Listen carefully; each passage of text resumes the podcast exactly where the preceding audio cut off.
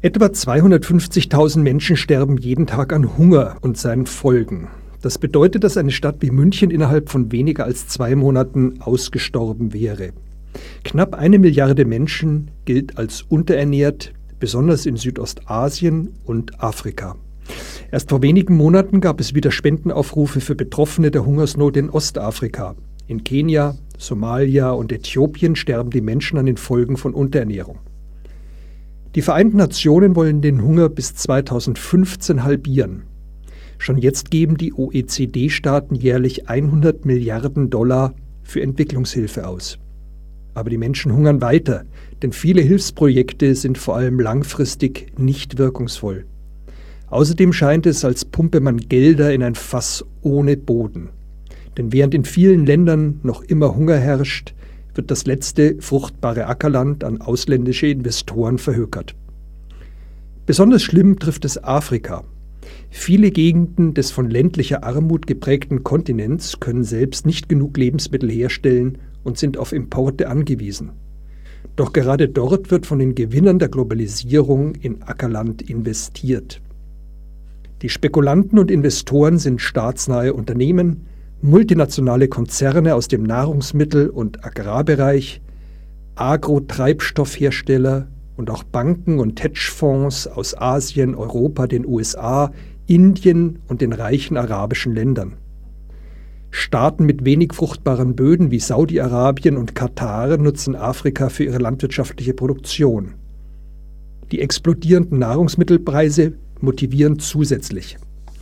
Der Klimawandel und die damit verbundenen Umweltprobleme sowie die Ressourcenverknappung lassen Nahrungsmittel immer kostbarer werden. Also werden Investitionen in fruchtbares Ackerland für einen langfristigen Vermögensaufbau getätigt. Die Dimensionen sind so enorm, dass bereits von einem Ausverkauf in Afrika gesprochen wird, von sogenanntem Landraub oder auch von Outsourcing, in diesem Fall aber vor allem von Umweltproblemen. In Afrika sollen bereits über 30 Millionen Hektar Land an ausländische Konzerne verpachtet sein, welche ausschließlich für den Export bewirtschaftet werden. Eine solche Zentralisierung von Nahrungsmitteln und Agrarhandel hat drastische Auswirkungen. Die Methoden der industriellen Landwirtschaft zur Steigerung der Nahrungsmittelproduktion, die auf Quantität statt Qualität setzen, verursachen zahlreiche Umweltbelastungen. Dazu gehört das Auslaugen von Böden durch intensive Nutzung mit Monokulturen, Verunreinigung des Trinkwassers durch Chemikalien, Wasserverknappung durch Bewässerung der Felder oder auch die Verringerung der Biodiversität. All diese Umweltprobleme haben die lokale Bevölkerung zu tragen, zusätzlich zum Verlust ihres Landes. Dadurch entstehen Konflikte um kostbare Ressourcen und in der Folge riesige Wanderbewegungen. Das sieht man aktuell in Ostafrika. Dort herrscht die schlimmste Dürre seit 60 Jahren. Viele Menschen sind vom Hungertod bedroht, darunter 600.000 Kinder. Trotzdem wird von den afrikanischen Regierungen immer mehr Ackerfläche an ausländische Investoren vergeben. Äthiopien etwa, das momentan in Verhandlungen mit Unternehmen aus Italien, Malaysia und Südkorea steht. Die Ländereien, die verpachtet werden sollen, befinden sich im Süden des Landes, das noch nicht so stark von der Dürre betroffen ist. Bisher war es dort für die Bevölkerung noch möglich, sich selbst zu versorgen. Ein Privileg, das in Äthiopien selten geworden ist. Doch schon bald sollen dort Pflanzen für die Produktion von Nahrungsmitteln und Ökotreibstoffen angebaut werden. Das meiste davon wird in den Export gehen. Dazu hat die äthiopische Regierung rechtlich gesehen die Befugnis, denn in ganz Äthiopien gehört das Land dem Staat. Die Kleinbauern dürfen es zwar nutzen, aber keiner hat ein verbrieftes Recht darauf. Im Süden Äthiopiens liegt das Omo-Tal, in dem etwa 90.000 Menschen wohnen. Als Kleinbauern, Hirten und Jäger lebten sie bisher von dem, was das Land ihnen schenkte. Doch die Fruchtbarkeit ihres Tals hat sich herumgesprochen und Interesse geweckt. Äthiopien hat mittlerweile knapp 200.000 Hektar und damit den Großteil des Tals verpachtet. Das meiste davon zur Erzeugung von Biosprit. Damit entzieht die Regierung den Bewohnern ihre Lebensgrundlage. Sie müssten nun fürchten, von ihrem Land vertrieben zu werden, zu Hunger und Armut verdammt. Die Lage im Omotal ist keineswegs ein Einzelfall. Mittlerweile befinden sich fast 10 Prozent der landwirtschaftlichen Nutzfläche in Äthiopien in der Hand von internationalen Investoren. Ackerland in Afrika gilt als gute Investition, weil das Land billig zu haben ist und hohe Gewinne locken. Die Pachtraten liegen dort zwischen einem und 30 Euro pro Hektar und Jahr. Im Vergleich dazu zahlt man in Deutschland bis zu 1000 Euro pro Hektar. Außerdem gelten afrikanische Böden als sehr fruchtbar und ausländische Investoren können mit großzügigen Steuervergünstigungen rechnen. Doch all das geht auf Kosten der lokalen Bevölkerung.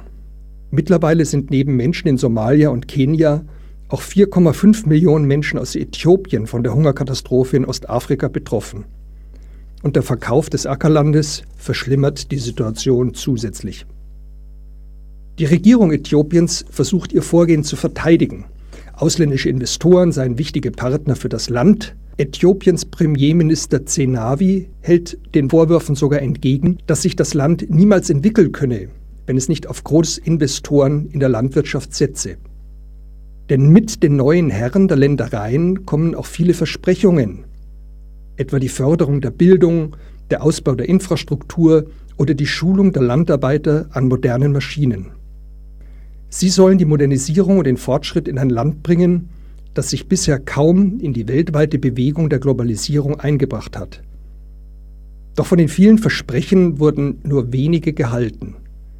Die Investoren sind meist auf der Suche nach dem größten Profit. Sie schlachten das Land aus und vernachlässigen die Bewohner, denen das Land über Generationen hinweg ihre Lebensgrundlage geboten hat.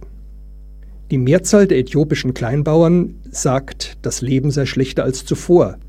Denn durch die neue Großfarmen gäbe es zwar Arbeit, doch freiwillig möchte dort keiner als Tagelöhner beschäftigt sein. Von einem Lohn von 60 bis 80 Euro Cent pro Tag lässt es sich eben kaum leben. Die Auswirkungen der heutigen Wirtschaftsweise mit ihrem umweltbelastenden Wirtschaftsmodell sind in der Geschichte einzigartig. Die in den Industrieländern praktizierte ressourcen- und energieintensive Lebensweise lässt die Welt zum Warenhaus verkommen, das leider nur einigen Menschen zur Verfügung steht. Beunruhigend ist besonders, dass die Konsequenzen weder überblickt noch bewältigt werden. Was so zum Vorteil für den einen wird, wird zum Verhängnis für die anderen. Und solange diese Unsinnigkeit nicht aufhören und die afrikanischen Einwohner weiterhin zu Opfern der großen Industrieländer degradiert werden, ja, solange bleibt die Illusion, den Hunger auf der Welt verringern oder gar besiegen zu wollen.